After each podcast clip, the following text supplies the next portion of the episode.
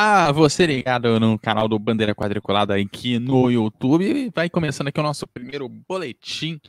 O, na verdade, o segundo, mas o primeiro boletim ao vivo do Bandeira Quadriculada. Olha só, gente, nesse boletim a gente começa a falar sobre os treinos da Fórmula 1.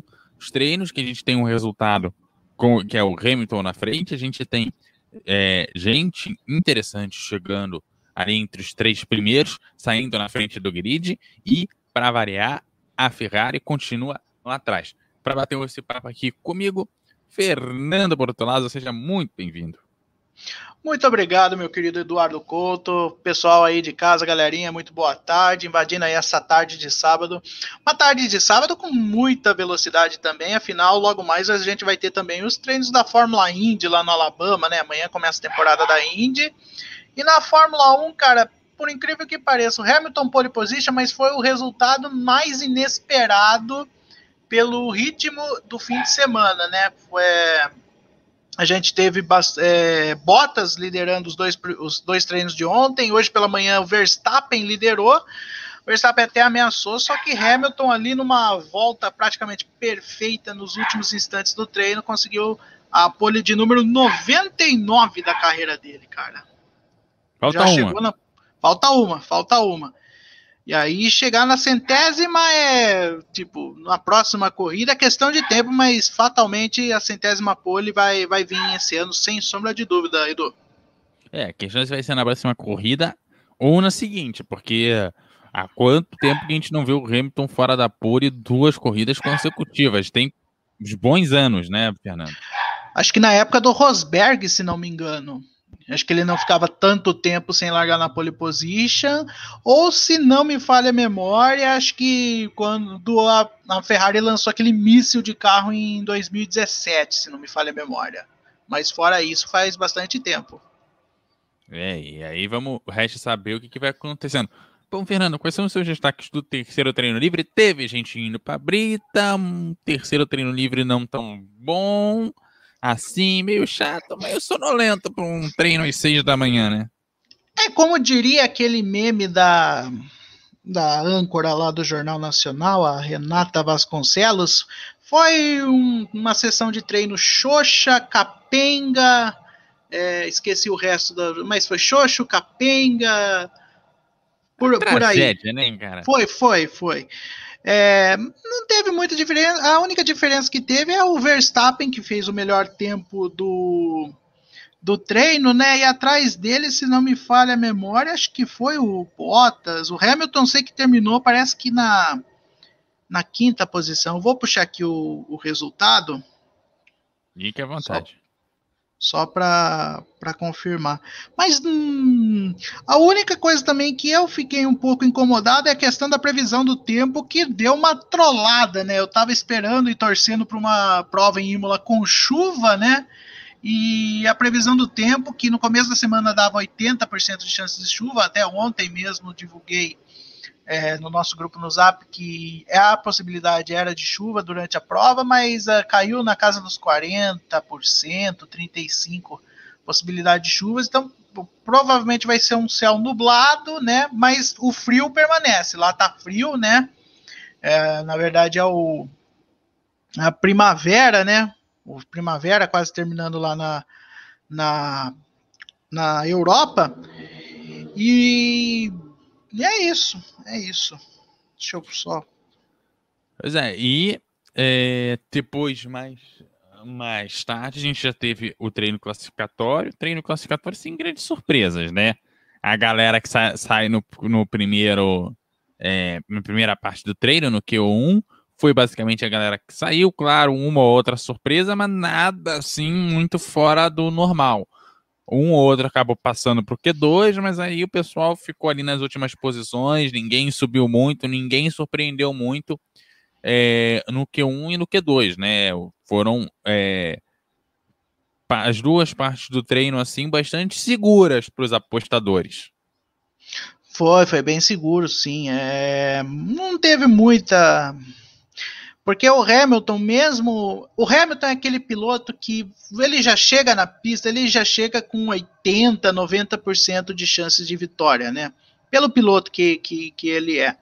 Aí o resto é dividido entre o Verstappen e o Bottas, só que eu quero colocar também uma, uma questão, é o Pérez, cara. O Pérez, mais uma vez, provando que, que deveria mesmo estar no carro da, da Red Bull. Ele teve, ele começou o fim de semana muito ruim, teve aquele acidente com o Ocon ontem, não andou bem no segundo treino. Hoje pela manhã, também no terceiro treino livre, ele também teve outro problema. O Helmut Marko começou a colocar a minhoca na cabeça dele, né? Só que hoje no treino de classificação mandou um belo de um cala-boca no Helmut Marko conquistando a segunda posição no, no grid. Aliás, pela primeira vez na carreira dele, o Pérez vai largar na, na, na primeira fila. Nunca tinha largado em primeira fila.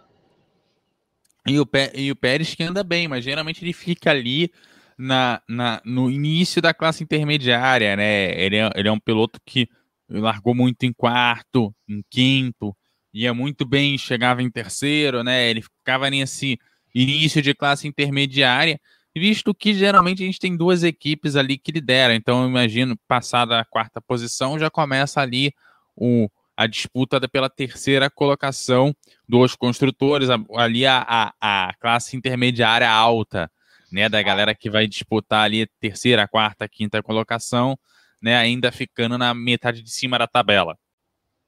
Sim, sim. É, o Pérez, o, o Pérez ele me lembra é, uma fase do Fisichella, o Fisichella, quando ele pegou a Benetton lá em 98, a Benetton ainda era uma equipe grande, porém ela, ela já estava chegando na, na, parte final dela, ela já estava perdendo rendimento, que já vinha desde 96. Então em 98 ela já pegou uma equipe é, com tá certo um carro novo, era um outro pneu que era o Bridgestone, né? E, mas ele fez do limão uma limonada.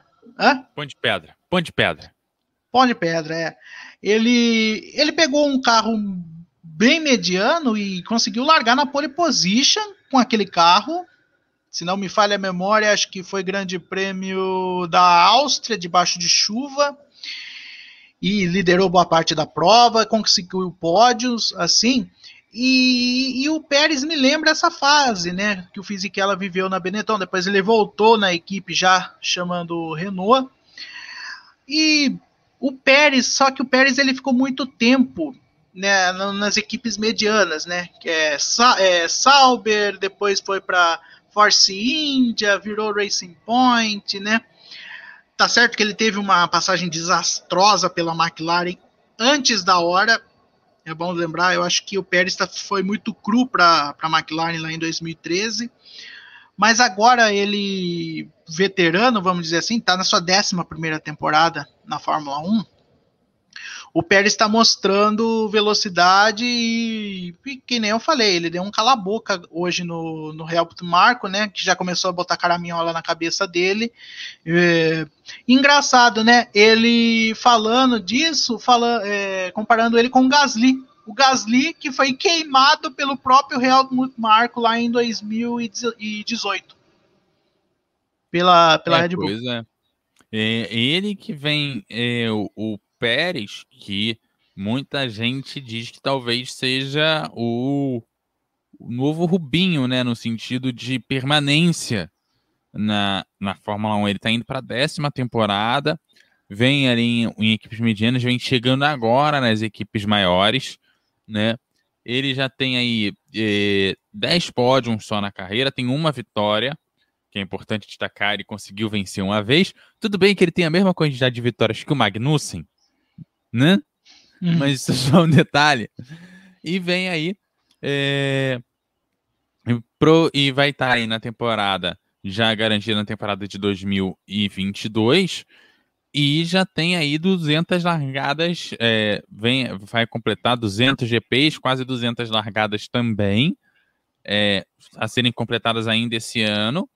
Tudo bem, ainda está bem longe do, do Rubinho, mas o Rubinho tem ainda menos de 300 largadas num calendário que vai chegar a 25 corridas, né? Ele passando das 200 esse ano, pensando mais 3, 4 temporadas, talvez o Rubinho perca o posto de maior largador. Na verdade, ele já perdeu, né? Na verdade, ele já perdeu pro, pro Kimi Raikkonen. É, sim.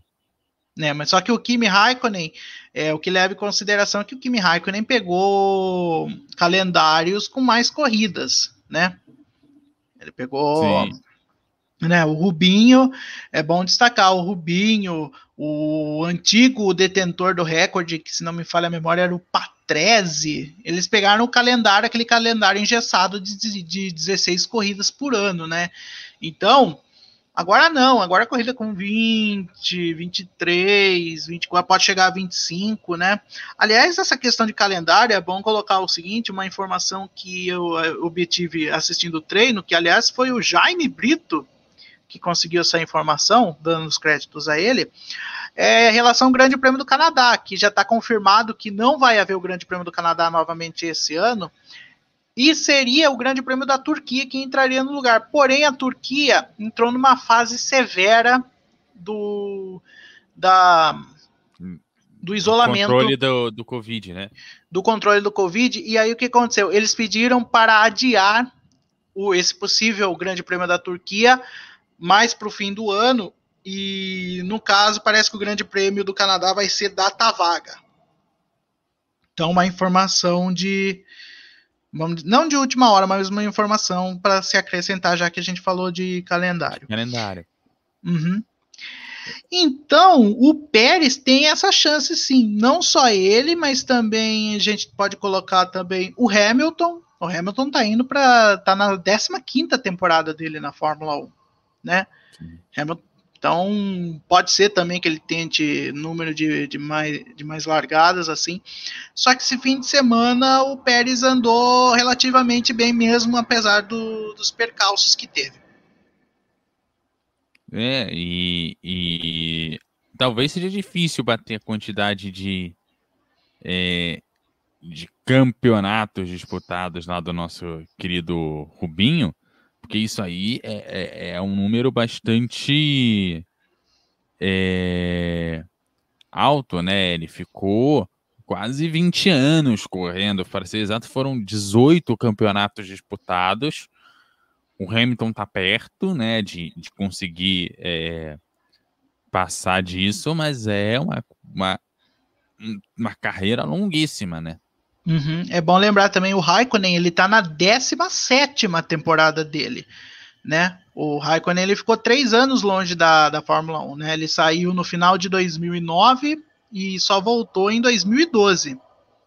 Na verdade, duas temporadas, né? É duas temporadas. Ele ficou fora 2010 e 2011. Então, 18.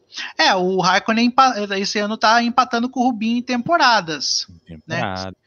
E detalhe, o Rubinho, ele disputou 18 temporadas seguidas, né? Não... Sim, sem interrupção.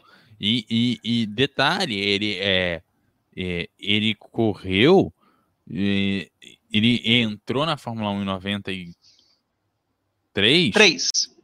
E lá em 93 é, tem, tem inclusive uma foto que tem ele na mesma, mesma reta, assim, é, tem o Rubinho, tem o Prost, o Senna, eu acho que tem tá o Schumacher também, e tem mais um desses grandes ali, que é legal, é, é uma foto que marca muito a, a, a, passagem de bastão, né, da velha geração, né, da galera que estava abandonando o barco nos anos 90, e a galera que estava chegando na, da, dessa nova geração, assim. Eu acho que eu sei que foto é essa, se não me falha a memória, acho que atrás deles, acho que era o Damon Hill, se não me engano. Que apesar de ser da geração. Que apesar de idade ser da geração do Senna, do Prost, mas ele, ele começou em 92 na Fórmula 1, né? Então, eu, eu, o Damon Hill é geração dos anos 90, ele parou em 99. Então, é, eu conheço a foto, ela sintetiza isso daí, a, a passagem de bastão, né? Sim. E se não me engano, fizeram uma outra semelhante, que era o Rubinho na Ferrari, Schumacher também na Ferrari, e depois vindo o Alonso e o Raikkonen, que já é a outra geração também. Sim. Que, que na verdade são, são temporadas né, intergeracionais que são muito, muito interessantes. A temporada é, de 96, a de 99, depois você tem a de 2007, né? Depois tem a de 2010, a de 2012. São temporadas assim meio internacionais, às vezes com mudança também é, no regulamento, se não naquele ano ou no ano anterior tem mudança de regulamento que acaba no ano seguinte é, gerando um campeonato interessante, né? Que não, não gera é, uma disputa de imediato, mas no ano seguinte você gera uma grande disputa. São é, são tem, são temporadas intergeracionais muito boas, assim. Eu acho Sim. que melhora, melhora é, chama público e, e, tem uma temporada com uma é, disputa na pista interessante. Mesmo que a gente veja uma equipe com a Ferrari acabando com o brasileiro, como foi lá em 2007, né? Ah, a Ferrari ela queima. A Ferrari ela queima. É uma, é uma coisa que não dá para, não é que não dá para explicar. O Nelson Piquet, que é o falador, ele falou, ele sintetizou bem isso daí mesmo, né? Então, foi o Rubinho, o Felipe Massa, se bem que o Felipe Massa dos, dos brasileiros que correram lá, inclusive os de testes, né, que nem o Luciano Pucci e tal, Felipe Massa foi o que mais é bem é o que é mais bem quisto ainda pela, pela equipe italiana do que o Rubinho, né? Por tudo que fez, né? Pô, ele ele foi primeiro, ele foi por dois anos o primeiro piloto da Ferrari, inclusive Sim. quando o Raikkonen foi campeão, 2007. Então, eu acho que é assim, a Ferrari é uma grande equipe, sim, é uma equipe vencedora, sim, mas eu acho que ela e a Red Bull, não por causa do Christian Horner, mas por causa do Helmut Marko, ela, elas queimam os pilotos. Não só é, no sentido de marketing, mas também no, no sentido emocional do piloto. É isso aí. Então, papo é, encerrado. Vamos passar aqui a nossa listinha, a nossa lista classificatória. Hamilton largando na primeira colocação com 1,14,411. É, tempo 107% é, para essa corrida, através do tempo do Hamilton, que foi pole position, ficou em 1,19,620. 5 segundos 209 de diferença para o primeiro colocado. Então vamos lá, Hamilton em primeiro, Pérez em segundo, menos é, de 0,1 segundo para o Hamilton, Verstappen em terceiro, também ali super grudado, com mais 0,087 para o Hamilton. O Leclerc já está ali na casa dos 0,3, depois vem o Gasly Ricardo na sexta colocação, Norris na sétima colocação, Bottas em oitava, segundo piloto da Mercedes largando em oitavo, depois das duas McLarens e atrás das duas Red Bull, inclusive. O Ocon vem na nona colocação e o Stroll vem é, na décima posição, não marcou tempo no Q3. O Sainz, é, o segundo piloto do final de semana ali, é, da Ferrari tem ali na décima primeira colocação. Seguindo a nossa lista para a décima segunda colocação, a gente tem aí o Russell, depois o Vettel na décima terceira colocação, coitado, continua na, na parte de baixo da tabela. Latifi na 14. O Alonso perdeu para o Vettel de novo, ficando em 15, já na casa do 1,15,593. O Raikkonen vem na 16, o Giovinazzi na 17. O Schumacher, segunda geração, na 18 colocação pela Haas. O Mazepin, atrás dele, na 19 colocação. E o Tsunoda, não, ele não foi tão mal, ele não conseguiu marcar tempo na, classificação vai largar na vigésima colocação, ficando aí no segundo ali da AlphaTari, AlphaTari, né? A AlphaTari que foi bem, teve seu o Gasly ficou em quinto lugar, né? O Tsunoda se deu bem mal, não marcando tempo nessa classificação. Gente, é isso. É, amanhã, corrida 10 horas da manhã. Então, coloque seu despertador aí para as 9 horas, 9 e meia no máximo, para você ainda conseguir pegar um pouquinho da pré-corrida e assistir a corrida tranquilaço, já acordado, com o café pronto, aquela mesa farta ali de café da manhã, para, claro, você curtir uma boa corrida lá no GP de Emília Romana. Gente, aquele abraço, até segunda-feira.